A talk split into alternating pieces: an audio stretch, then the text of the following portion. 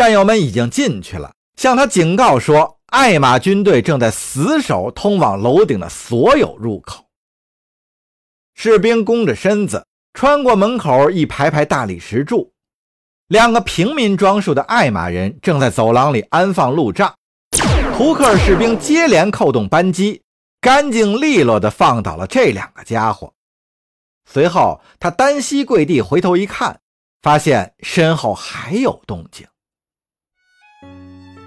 面前是一个米马塔尔奴隶，这小女孩看样子还不满十岁。你是来这接我们走的吗？女孩问道：“士兵跳了起来，一手将女孩拉进走廊。刚刚飘过一阵烟，女孩又说：‘我不知道该做什么。’除了你之外，这里还有别人吗？”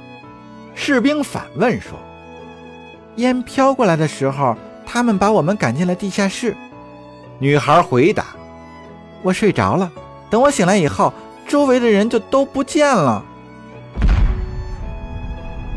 外面一声巨响，震落了大堂里的几块天花板。士兵临危不乱，一把捂住了女孩的嘴，才将她的惊叫声堵了回去。听着，他缓缓将手松开。战术网络上显示出这栋建筑物的结构图，还有一个细节正在更新：走哪条路能最快到达屋顶？女孩被吓得上气儿不接下气儿，根本回答不了他的问题。嘿，坚强点儿！士兵又说：“我会把你带到一个安全的地方去。不过在这之前，我必须先到达屋顶。”我，我想不起来了。士兵在战术网络上搜索屋顶附近的士兵，请求指示通往屋顶的路线。完毕。走西南方的楼梯间，小心埋伏。好的，收到。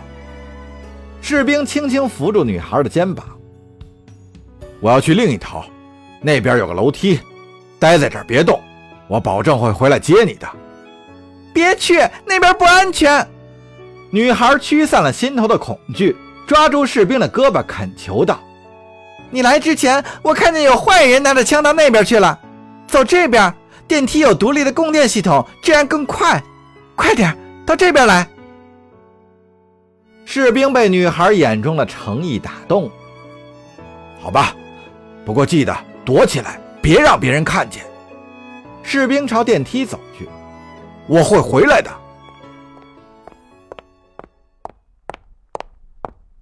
走廊很宽敞，不过那些华丽的廊柱和雕像背后。也很适合躲藏，挡子弹可能还不够，他心想。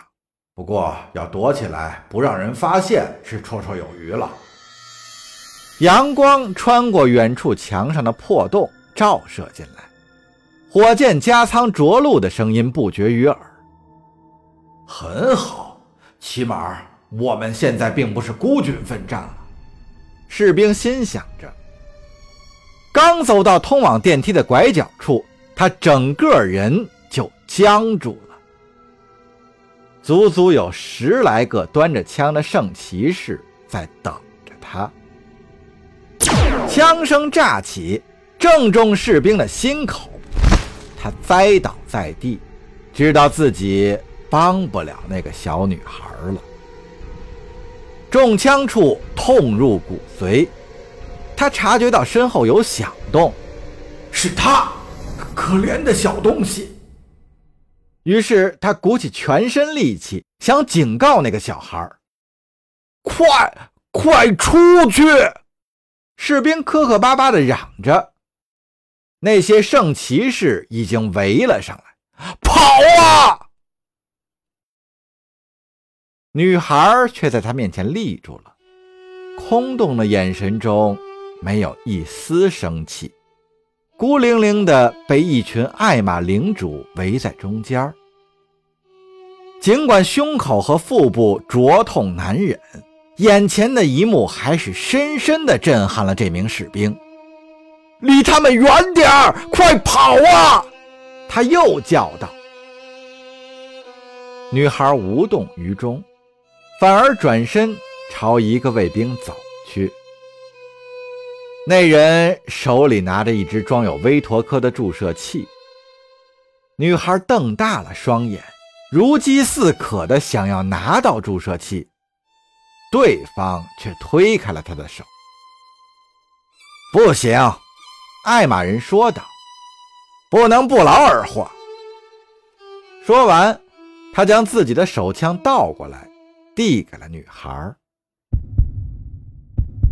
女孩用一双小手握住枪柄，几乎承受不住枪身的重量。